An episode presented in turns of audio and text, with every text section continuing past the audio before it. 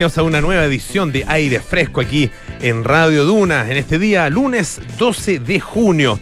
Un día muy frío, hemos tenido eh, temperaturas bajo cero en la mañana, 10 grados en este momento en la ciudad de Santiago y para mañana se anuncian 2 grados bajo cero. Así que a prepararse para días gélidos en la capital, también en otras regiones de la zona central de nuestro país. Estamos en 89.7 en Santiago, 104.1 en Valparaíso, 90.1 en Concepción, 99.7 en Puerto Montt.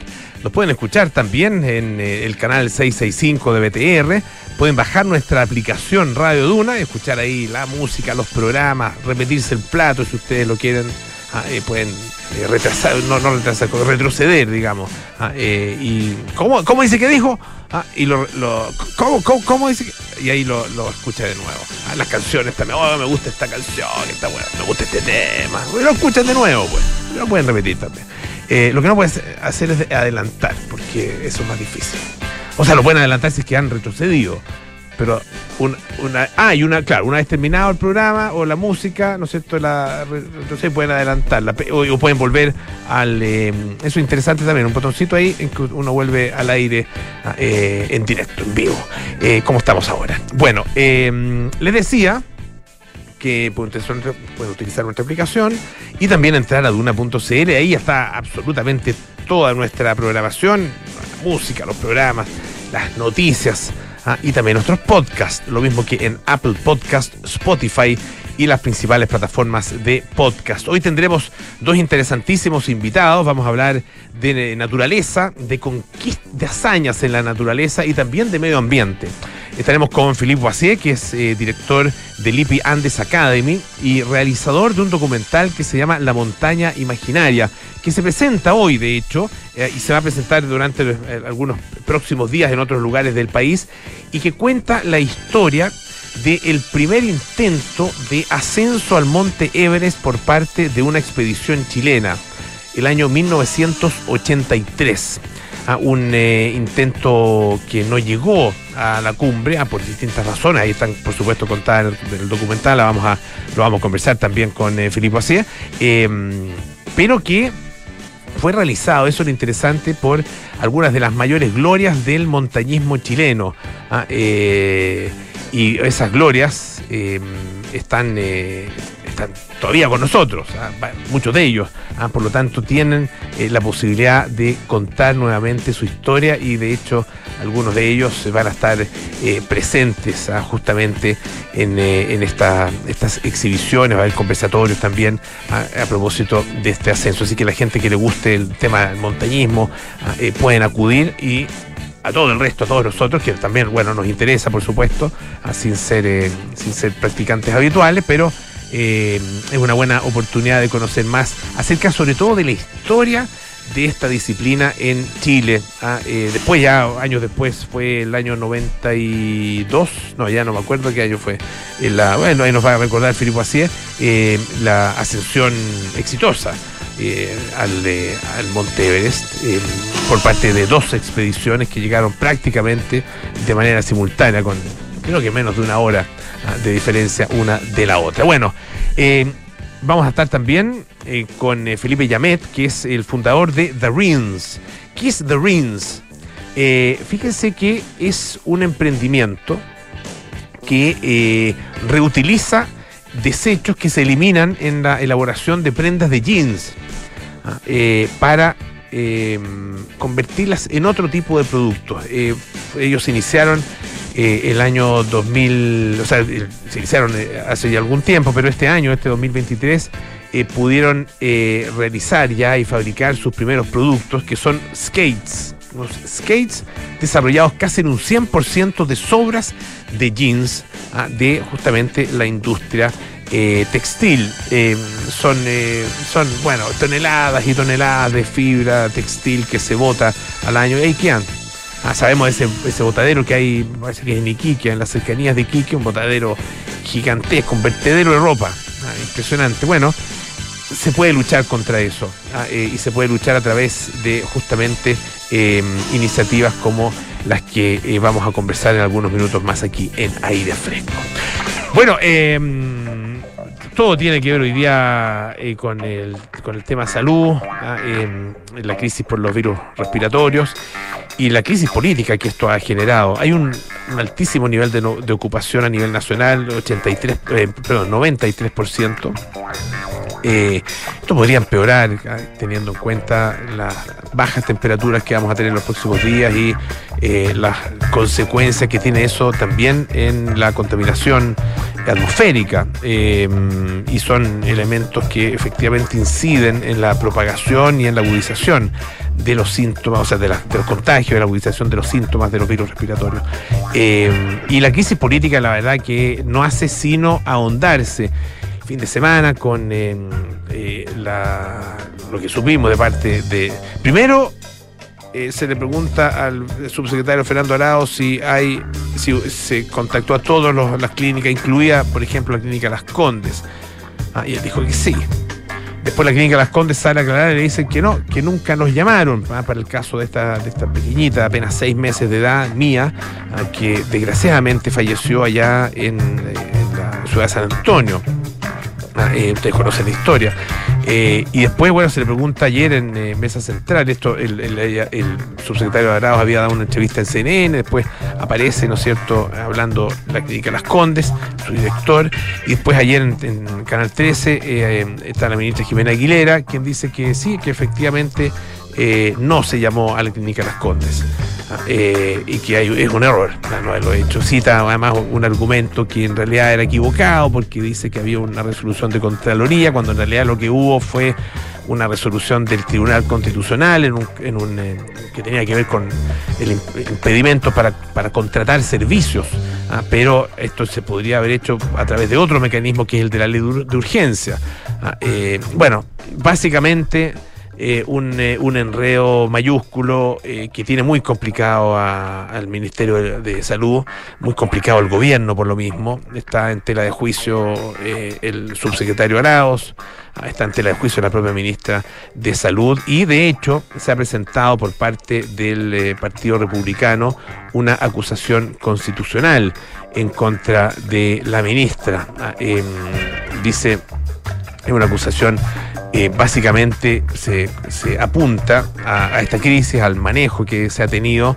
Eh, dicen que hubo falta de anticipación en el combate al virus, ah, que esto era una situación conocida por, con anterioridad por, por el ministerio, por las autoridades ausencia de decretos de transferencia de recursos a los servicios de salud, incapacidad y incompetencia total para brindarle a la ciudadanía la atención de salud. Así que esta semana, dicen, ingresan una acusación constitucional en contra de la ministra eh, Jimena Aguilera.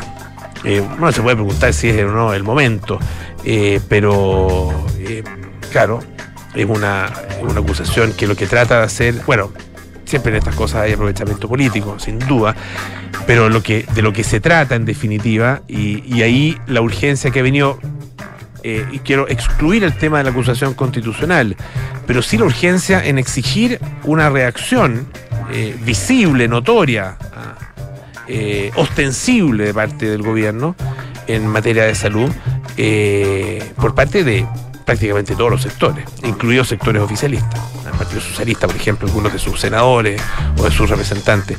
Esta tarde se reunió la ministra de Salud con eh, eh, los ex ministros. Vamos a ver eh, a qué, sale de ahí. Bueno, de una, conferencia de prensa recién acerca de, esa reunión. y vamos a ver, bueno, efectivamente. si es que hay agua en la piscina para esta acusación constitucional y, y sobre todo Ah, ¿qué, ¿qué, beneficio trae? Ah, eso es lo que hay que preguntarse. Ah, eh, esa debería ser, creo, creo yo, la estrategia. Eh, mejorar la capacidad de respuesta frente a una crisis como la que se está viviendo. Eh, si, esa si esa mejora en la capacidad de respuesta pasa por el cambio de quienes están a cargo, bueno, sin duda que es necesario hacerlo, pero eso es algo que tiene, por supuesto, que evaluar el gobierno y ojalá que se evalúe eh, desde un punto de vista lo más objetivo y técnico posible. Sé que, sé que eso no, no, se, no se va a dar, porque no se va a en ningún gobierno, ah, pero una evaluación objetiva a lo mejor efectivamente nos lleva a que es necesario por lo menos eh, algún tipo de cambio. ¿ah? Eh, no, quién es uno para adelantarlo, quién es uno para pedirlo, nada. lo que uno sí puede pedir eh, con todo derecho, como simple ciudadano, es que las cosas se hagan por lo menos un poquito, un poquito mejor de lo que se han estado haciendo. Bueno, escuchemos un poco de música. Ah, tenemos hartas entrevistas, hartas conversaciones más adelante. Panic con The Smiths.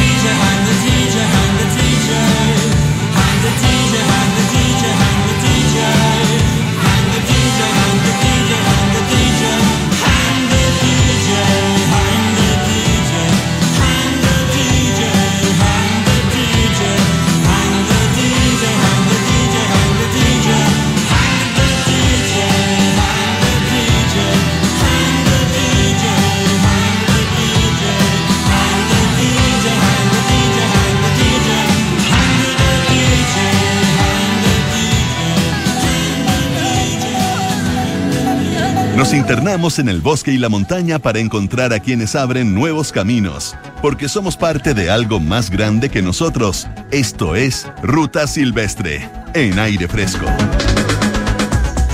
Bueno, en esta edición de Ruta Silvestre vamos a hablar de, de un tema que es probablemente de lo más propio de esta, de esta sección de nuestro queridísimo aire fresco, porque tiene que ver con la montaña, eh, con las montañas en general, pero con una montaña en, eh, en particular, eh, nada menos que con el Everest. Pero sobre todo es la historia de alguna manera de eh, el montañismo chileno y sus, sus primeros, primeros años podríamos decir, primeros años de gloria. Eh, fíjese que hace 40 años se realizó el primer intento chileno para ascender al Everest, el año 1983. Eh, y hay un grupo de montañistas que está todavía presente, ¿no es cierto?, con eh, nosotros, eh, y que a esta hora eh, en, eh, lo, lo van, lo van a estar eh, recordando, justamente porque ahora se presenta en, en muy poquito rato más eh, un documental que se llama La Montaña Imaginaria. Estamos con su realizador, quien además es director del IPI Andes Academy, Philippe Boisier. Philippe, muchísimas gracias por estar esta tarde aquí en Aire Fresco. Buenas tardes, Polo, muchas gracias por la invitación. A ver, cuéntanos un poco de, de- de esta historia, porque mm, hay una, una historia previa, ¿no es cierto?, a este primer intento y, y todo surge o todo parte con mucha fuerza a partir del año 1953, si mal no recuerdo, que es cuando se conquista el, el Everest Sí. por primera vez, no, no por parte de chilenos, sino que Claro. eh, ese, ese mitológico ascenso, ¿no es cierto? Sí. A ver, bre- brevemente, porque obviamente la, si, si nos hablamos de la historia del montañismo en Chile podemos estar eh, 10 programas y es, Sí. y es muy, muy entretenida.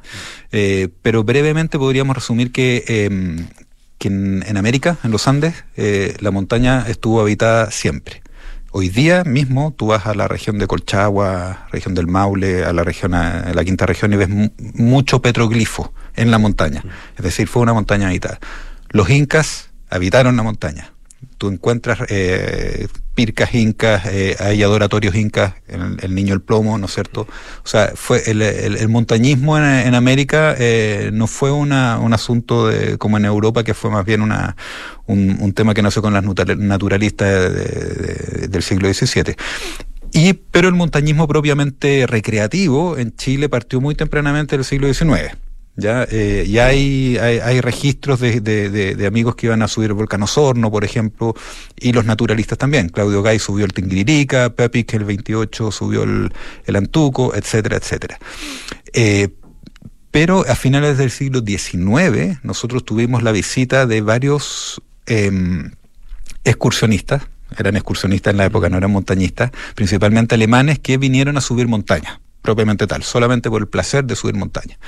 Eh, entonces en Chile se desarrolló muy tempranamente el, el- montañismo al alero de ciertos clubes como el Club Alemán Andino, por ejemplo, de Valparaíso, eh, y después en Santiago. Entonces, hasta la década de los 50 se hizo mucho montañismo clásico.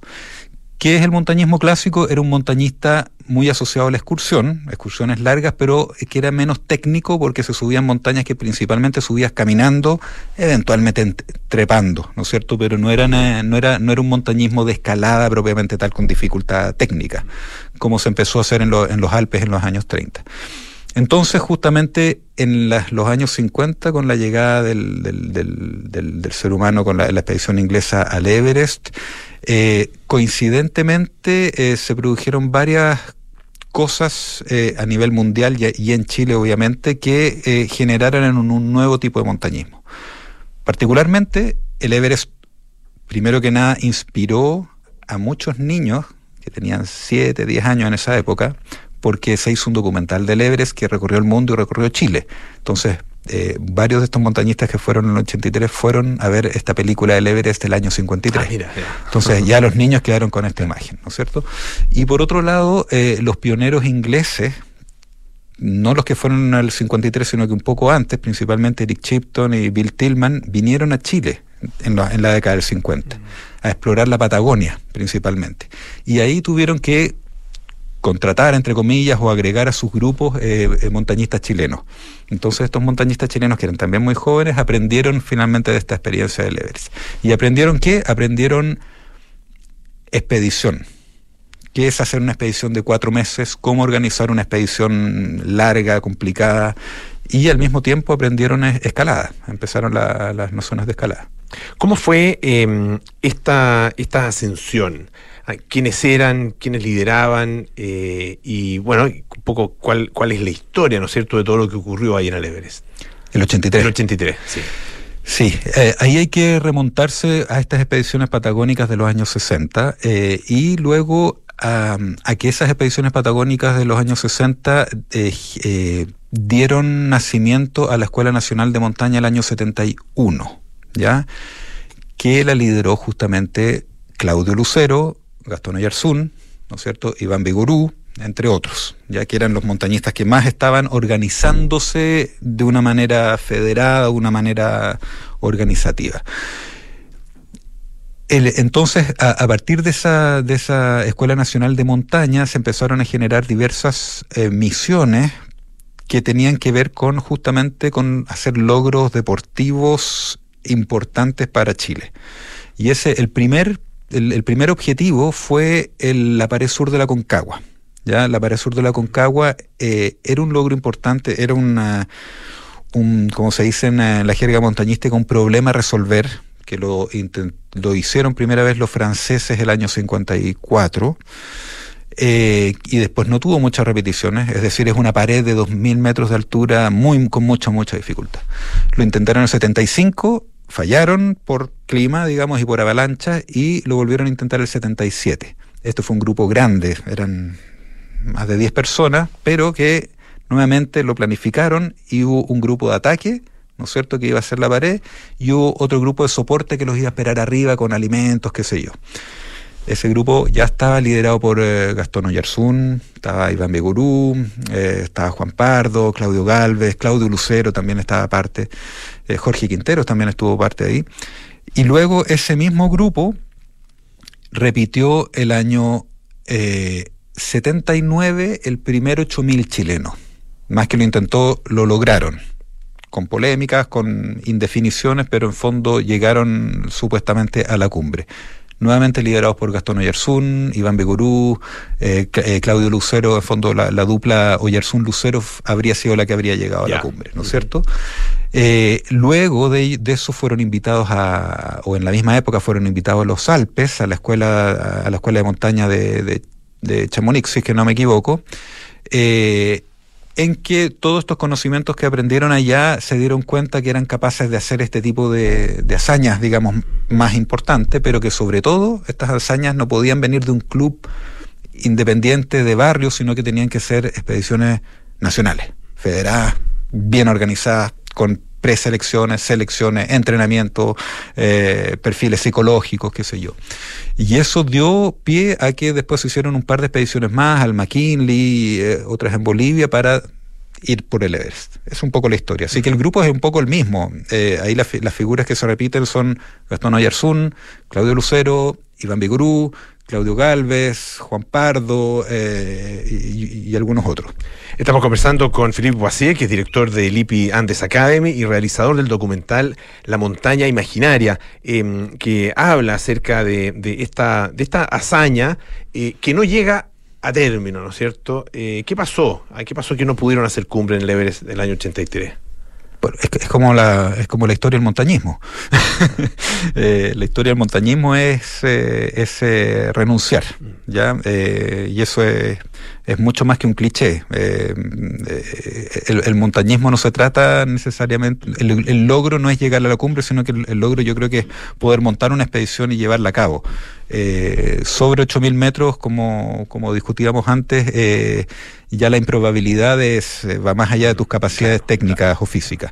En este caso, el grupo se organizó muy bien, tuvieron condiciones, condiciones meteorológicas bastante adversas, pero el grupo de, un grupo de cuatro personas llegó hasta los campamentos altos de 8600 por la ruta tibetana.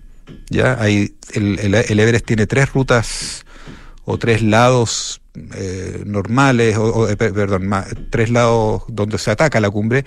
El lado sur, que es la, la pared nepalesa, es la es el paseo humada, digamos, Ya, por donde por van todos. Y después hay una hay, hay dos rutas tibetanas eh, por el lado noreste y norponiente, ¿no es cierto? Esta ruta in- intentó el lado eh, noreste. Entonces era una ruta muy difícil, eh, muy difícil. Llegaron a los 8.600, si es que no me equivoco, hicieron un campamento para atacar la cumbre y ahí los tocó un temporal. Estuvieron tres noches. Y en la tercera noche, o el tercer día, a, a- de- estando a los 8000 con poco oxígeno, a, Gastón Oyarzún le dio un principio de edema cerebral y ahí lo tuvieron que bajar. Ya, y, y- y como, como tú dices, eh, esa, esa renuncia es una decisión muy valiente. Eh, no es una decisión simple de tomar, yo me imagino, pero una decisión valiente porque eh, detrás eh, o antes, digamos, de, de- de ese momento hay una cantidad de trabajo y de esfuerzo que es gigantesco y de, y de pasión puesta, ¿no es cierto?, en este logro. Y de repente hay que decir, no, ya, no se pudo. eh, porque lo importante es llegar abajo, digamos, no llegar vivo abajo. Eso es llegar vivo y llegar lo más entero posible. Claro.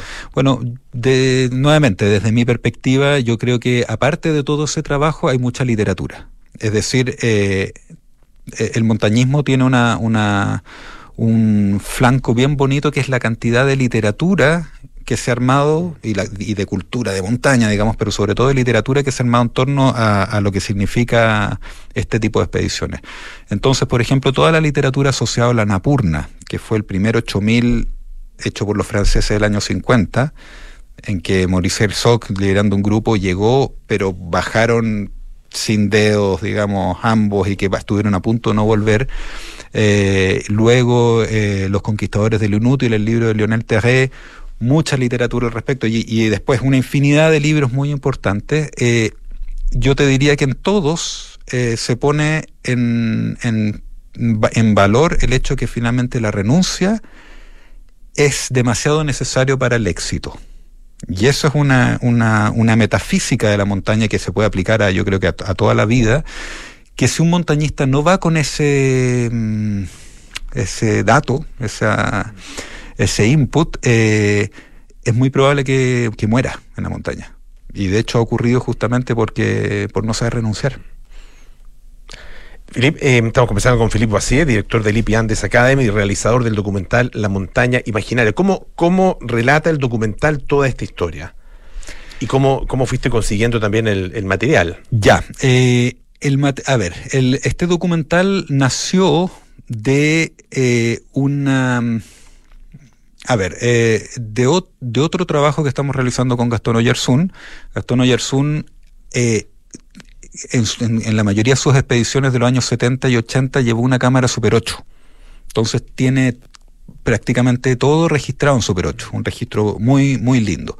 Entonces nació de una conversación en decir, oye, ocupemos tu material, hagamos un documental, no del Everest, digamos, estamos trabajando en un documental sobre todas, todas estas ascensiones, pero después, eh, eh, en un momento yo me di cuenta que justamente se iban a cumplir los 70 años del Everest y le dije, ¿qué tal si eh, adelantamos el trabajo y hacemos algo especial del Everest, con, solamente con las imágenes del Everest?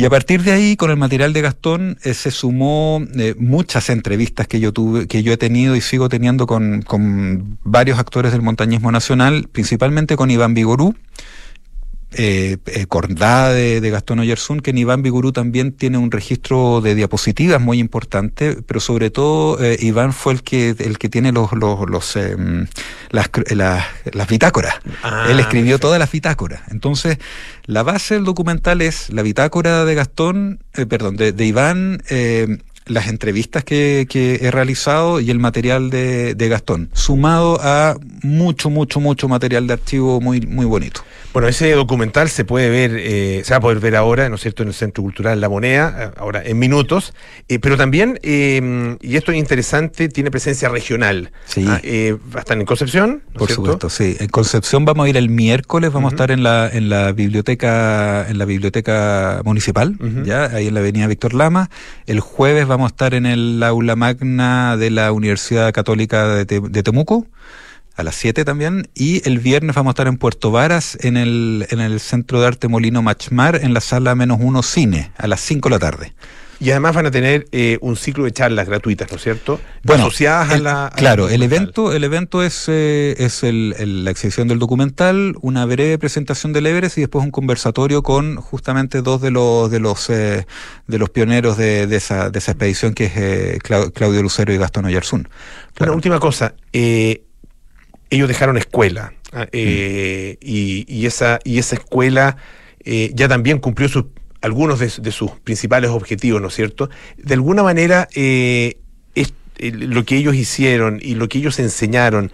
eh, hoy día sigue vigente y está presente en el montañismo chileno? Eh, excelente pregunta porque ju- justamente fue el motivo para crear la Lipi Andes Academy. Efectivamente, hoy día la, la- la memoria se mantiene a través de los clubes. ¿No es cierto? Y los clubes a su vez tienen su propia memoria que intentan transmitir a, lo- a- a sus- a su- a sus alumnos. Pero lamentablemente todo lo que eran las revistas de montaña, donde se hablaba de este tema, en Chile fueron desapareciendo. La última revista Escalando ya no se edita y, después están los, lo que se llaman los, los, los blogs, también han ido desapareciendo. Hoy día quedan, yo te diría que tres o cuatro lugares en Internet que podría ser Andes Handbook, Wiki Explora, eh, Andinismo de Escritorio, Perros Alpinos, que todavía siguen poniendo en valor un poco la historia, qué sé yo. Pero lo que estamos haciendo en Libia Andes Academy de alguna manera es volver a reflotar todo eso para poder volver a, poner un poco la educación, no, no solamente de la historia, sino que la, educación eh, geológica, botánica, eh, eh, también deportiva, técnica, nuevamente para que justamente cuando vayamos a la montaña no solamente sepamos renunciar a tiempo, digamos, pero sepamos en fondo qué significa y dónde uno está parado con respecto a la historia y al futuro. En un país que está eh, atravesado por montañas completas, prácticamente. Para mí es un país entero, ¿no es de cierto? montañas. Es un país de montañas. ¿no? Si uno No, lo mira, eh, desde el- si uno mira en, en Google Earth, ve una gran montaña, una Sí, gran cordillera sí. y un pedacito de terreno hacia, Y el sol el lado. se, Mm. se, se levanta o se pone por la cordillera en todo Chile, entonces eh, es un país de montaña. Eh, Philip Boisier, eh, director de Lipi Antes Academy, realizador del documental La Montaña Imaginaria. Muchísimas gracias por estar esta tarde acá en Ruta Silvestre, en aire fresco. Y mucho éxito además con el documental y vamos a estar eh, eh, atentos ahí a poder verlo. Muchas gracias por... Esto es La Ruta de la Semana de Andes Handbook en aire fresco. Circuito Manquehuito, comuna de Vitacura. El Manquehuito es la montaña con cima rocosa que está ubicada inmediatamente al oriente del Cerro Manquehue. Con sus 1.319 metros de altura, es una excelente cumbre para proponerse llegar por primera vez hasta la parte más alta de una montaña. El circuito que hoy te proponemos te permitirá recorrer un sendero que cruza un pequeño bosque esclerófilo para luego visitar la cumbre del Cerro Manquehuito y rematar con un bello descenso hacia el este, entregando espectaculares panorámicas de todo Santiago, así como del Valle de la Dehesa.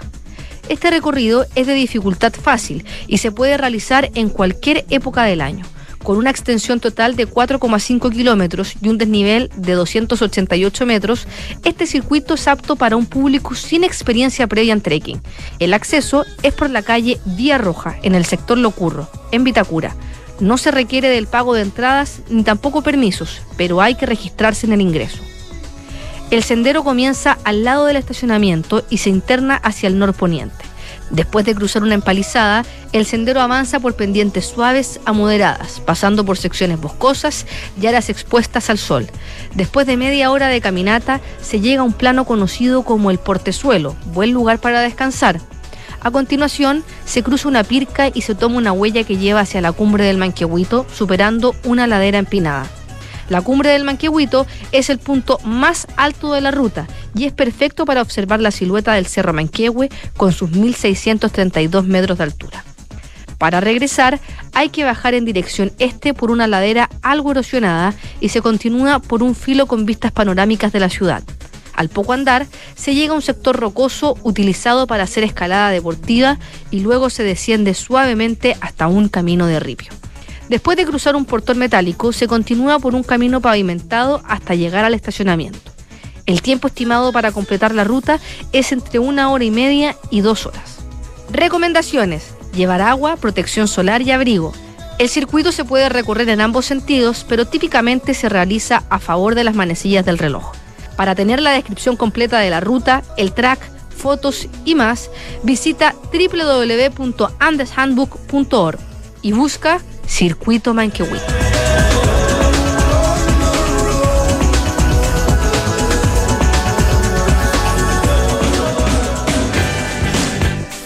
Principal presenta tres nuevos portafolios de inversión, crecimiento de capital, conservación de capital y megatendencias. Excelentes alternativas con acceso al mercado local y global, maximizando la rentabilidad de largo plazo. Conoce más en principal.cl. Proteger y gestionar el buen uso del agua en las comunidades rurales es la iniciativa que encabeza la Facultad de Ingeniería, Arquitectura y Diseño de la Universidad San Sebastián en más de 30 municipios, capacitando en la autogestión y la eficiencia de sistemas de agua potable. Conoce más en uss.cl. Pausa, volvemos con más aire fresco.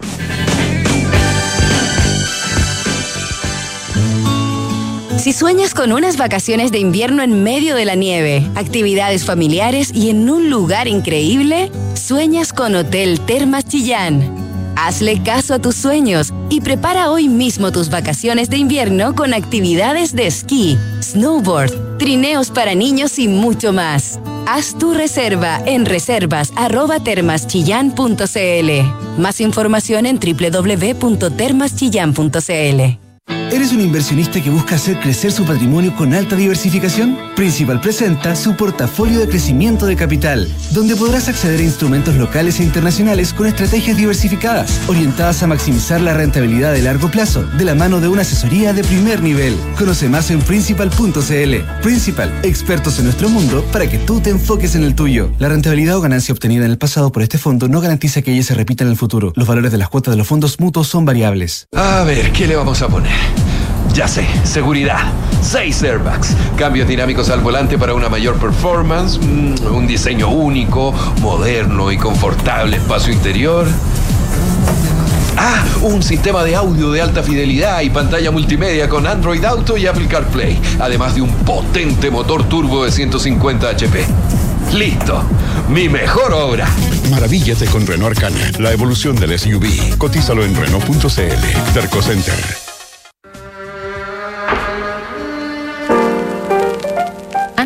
Su primer disco, Arctic Monkeys ya había amasado una cantidad de fanáticos que lo seguían en sus conciertos gracias al hábil manejo de Internet y del sitio MySpace. Con una mezcla de talento y oportunidad, el estreno discográfico de la banda británica en enero de 2006 se transformó en el álbum debut que más rápido se vendió en la historia de la música británica. Whatever People Say I Am, That's What I'm Not el debut de Arctic Monkeys. Esta es la historia que te contaremos hoy desde las 8 y media en un nuevo capítulo de Sintonía Crónica Debut en Duna 89.7.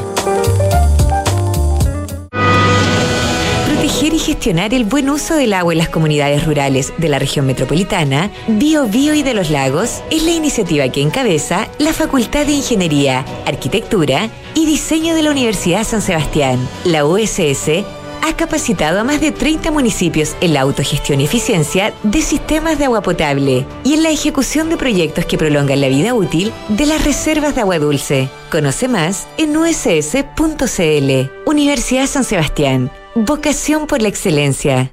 Tú que quieres irte tranquilo este fin de semana, mejor piensa en Verisur, porque ahora con su nueva cámara de seguridad con inteligencia artificial integrada podrás monitorear tu hogar o negocio las 24 horas del día, estés donde estés, a través de la app desde tu celular. Porque Verisur funciona. Contrata la alarma Cero Visión llamando al 600-385-0003. Calcula ahora en verisur.cl. Enfrentar el cambio climático es tarea de todos. Duna, por un futuro más sostenible. Acciona.org, la fundación corporativa de Acciona que promueve el acceso universal a la energía limpia, el agua de calidad y el saneamiento, ha sido seleccionada por la OIT como ejemplo de solución de alto potencial para conseguir una transición justa hacia una economía descarbonizada en el mundo. El reconocimiento recayó en el programa Luz en Casa, implementado en Panamá, consistente en la instalación de paneles solares en una comarca indígena. La iniciativa ha sido ganadora del desafío de iniciativas innovadoras por demostrar un impacto positivo en las condiciones de trabajo, empleo, emprendimiento, formación y participación igualitaria. El proyecto ha mejorado las condiciones de vida de 18.000 panameños en una de las zonas más empobrecidas del país y con menor acceso a servicios sociales básicos. Acciona, expertos en el desarrollo de infraestructuras para descarbonizar el planeta. Estás en aire fresco con Polo Ramírez. Ya estamos de vuelta aquí en aire fresco. Sigue evolucionando con Renault Arcana. Gran maniobrabilidad gracias a su paddle shift y a sus siete velocidades automáticas. La evolución del SUV. Cotiza el tuyo en Renault.cl. Y el invierno y las mejores actividades familiares en la nieve esperan por ti en Hotel Termas Chillán. Prepara hoy mismo tus mejores vacaciones de invierno en www.termaschillán.cl. Estamos con eh, nuestro segundo entrevistado de esta tarde para conversar sobre un emprendimiento muy, muy interesante que tiene que ver con eh, el cuidado del medio ambiente. Ustedes saben que uno, una de las grandes, eh, una de las industrias más contaminantes que existe es la industria textil. Y, contamina a través de distintos, de distintas formas, en la producción, ah, en, en- su proceso, todo su proceso de producción, pero también en términos de sus desechos, porque claro, la ropa la gente la bota en definitiva. Y que hemos visto ahí eh, incluso unos vertederos gigantescos en el norte de nuestro país, eh, vertederos de, de ropa, entre ellos jeans, muchos jeans, ah, que la gente utiliza durante un tiempo y que después, bueno, desecha. ¿Y qué se puede hacer con eso? Nuestro invitado eh, cofundó una, una iniciativa, un emprendimiento que se llama The Rins. Ahí tiene que ver, por supuesto, con jeans, me imagino. Allá nos va a explicar. Estamos con Felipe Llavé, que es cofundador justamente de este emprendimiento The Rins. Muchas gracias, Felipe, por estar con nosotros esta tarde. No, Polo, por favor, muchas gracias a ustedes por invitarnos, verdad, muy valiosa invitación. Cuéntanos de qué se. O sea, ya- yo por lo menos ya sé más o menos de qué se trata. eh, lo conté un poco al- también al principio, pero eh, ¿cómo nace esta iniciativa ah, y cómo la van desarrollando ustedes? La verdad, Polo, comentaste un poco antes cómo nació de Rins. Eh, la verdad que junto con mi socio Franco Mazardo nos impactó mucho la escena del vertedero de ropa en el desierto de Atacama. Y la verdad que como desafío nos planteamos desde ese minuto hacer algo con los desechos, ya sea textil en términos de prenda final o durante los procesos que genera el desecho de la fabricación de jeans. Y después de mucha prueba y error, para ser sincero, harto tiempo de estudio y con el gran apoyo de Corfo, la verdad, llegamos a este primer prototipo, que es una tabla de skate, de self skate, para ser exacto, eh, en que ocupamos retazos de la fabricación de jeans nacional, la prensamos con resina y este es nuestro primer prototipo de tabla de skate. Estamos trabajando ahí con la idea de ocupar todos esos desechos, todos esos retazos para generar un producto que sea duradero, obviamente valioso para el consumidor a precios competitivos, que yo creo que es muy importante, y con el desafío de crear cada vez más mix de productos que puedan eh, un poco descontaminar eh, los desechos de, la fabricación. Esto, por lo que entiendo entonces, es eh, eh, procede, digamos, de eh, una de las partes de la- del proceso de fabricación. No es, no es el producto final desechado. ¿no? Exactamente, en este Sino que minuto. es previo. Exacto, en este minuto estamos utilizando todos los de- desechos, los retazos Mm. que deja la fabricación nacional de jeans, los reutilizamos para la fabricación, en este caso, de la tabla de Ya. skate. Y esos retazos, la verdad que, claro, no tienen ninguna utilidad eh, para, para lo- la propia eh, em, eh, fabricante, digamos. ¿no Exacto, cierto, o sea, de los jeans. si no lo agarro yo, se van a la basura. Se van a la basura, Exacto. claro. Y una basura que, bueno, ahí queda por, por- Ya sabemos dónde queda, entre otras mucho cosas, tiempo. claro. En- entre otras partes, allá, claro, en el desierto de Atacama. Exactamente. Cuéntanos un poco cómo, cómo desarrollaron este producto. Mira, la verdad que fue, como te comentaba, harta prueba y error. Teníamos un poco los insumos, los materiales que eran estos retazos de jeans. Empezamos un poco a investigar las características, cómo reaccionaban, por ejemplo, con la resina, que es nuestro otro producto que nos permite esta, este producto final.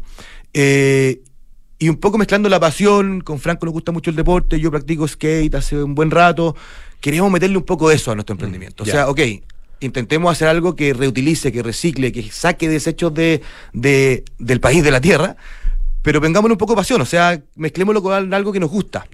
Y afortunadamente llegamos a, a esta tabla, que estamos muy contentos, ha tenido un muy buen recibimiento por parte de gente que se dedica a andar en skate, surf skate en este caso, y avanzando, la verdad que muy contentos, paso a paso, poco a poco, pero, pero avanzando.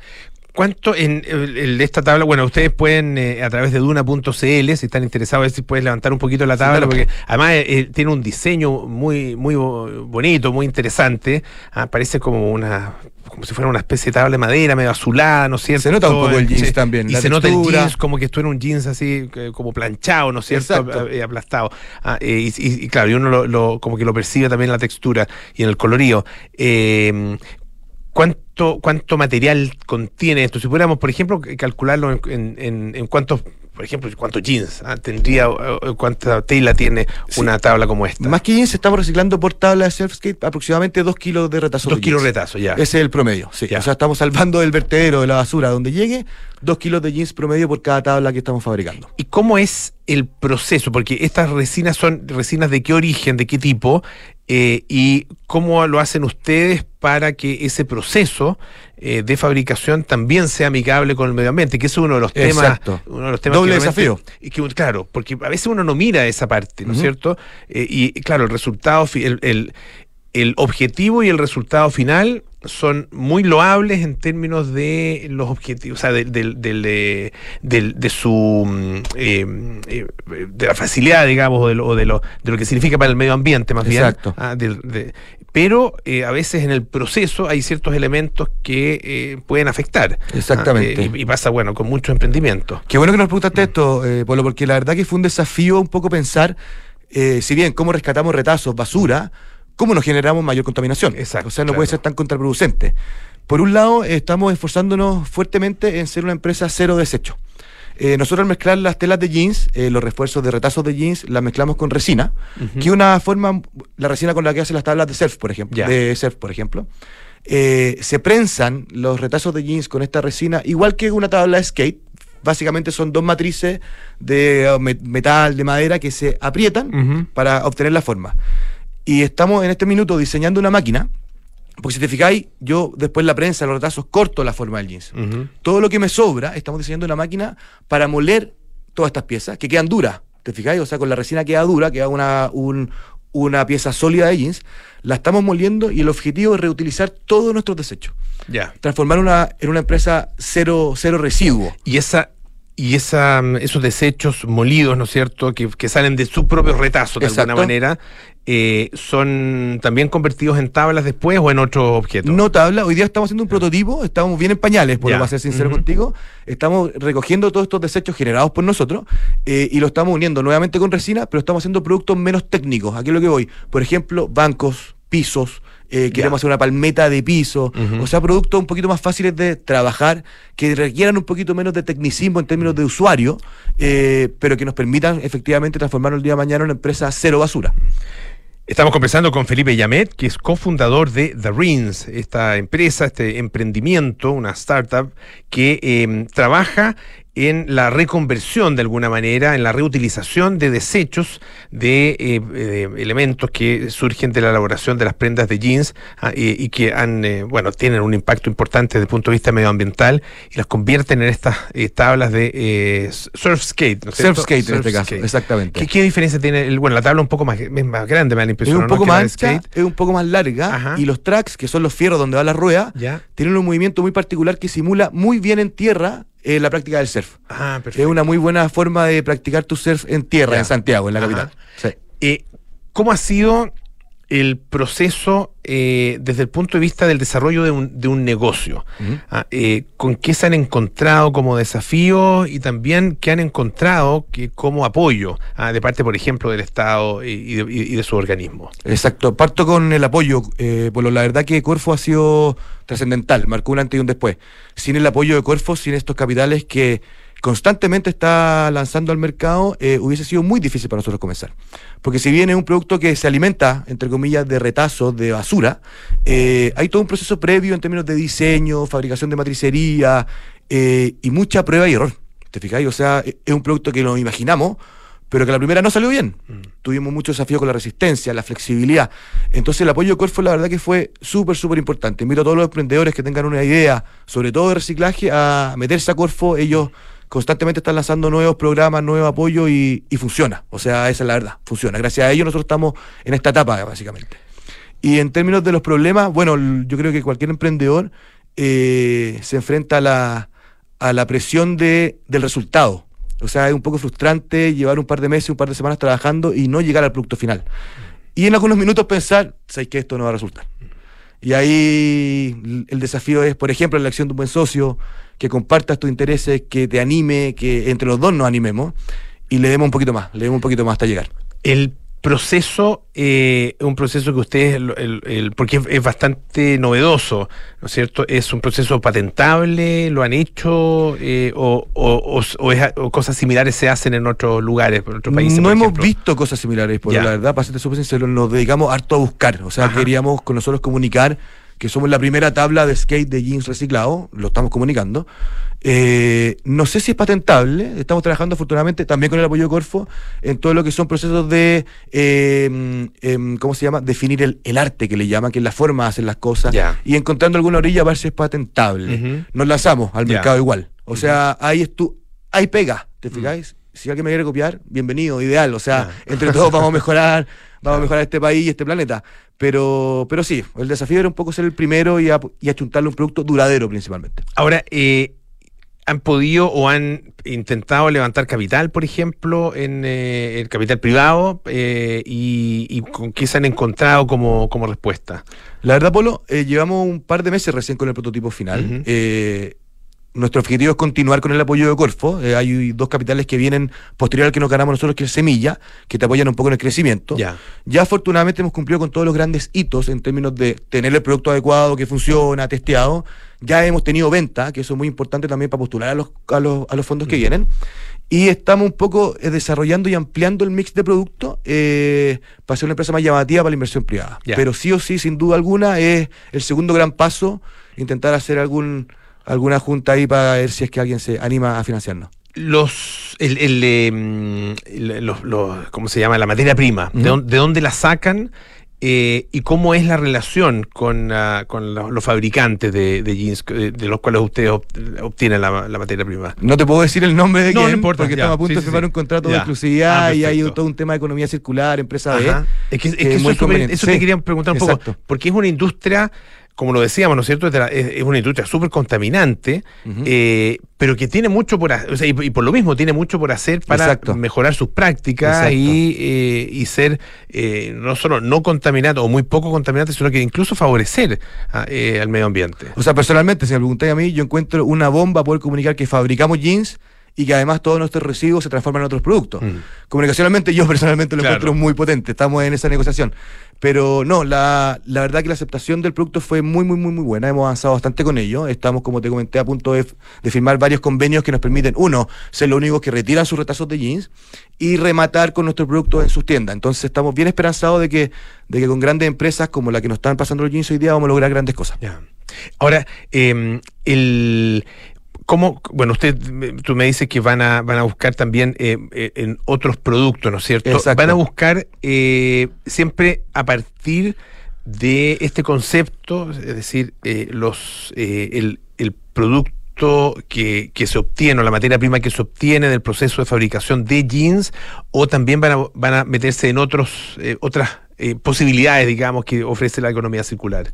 Mira, la verdad que en el mediano plazo, Polo, eh, la idea es, es ser un reutilizador de, de- de telas, De telas, de residuos textiles. Ajá.